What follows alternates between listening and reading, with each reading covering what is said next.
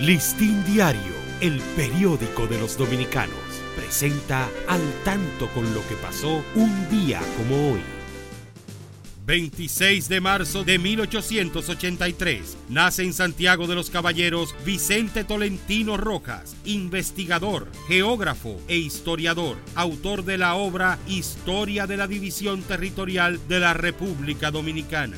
1885 nace Francisco Eugenio Moscoso Puello, escritor, autor de la novela Cañas y Bueyes.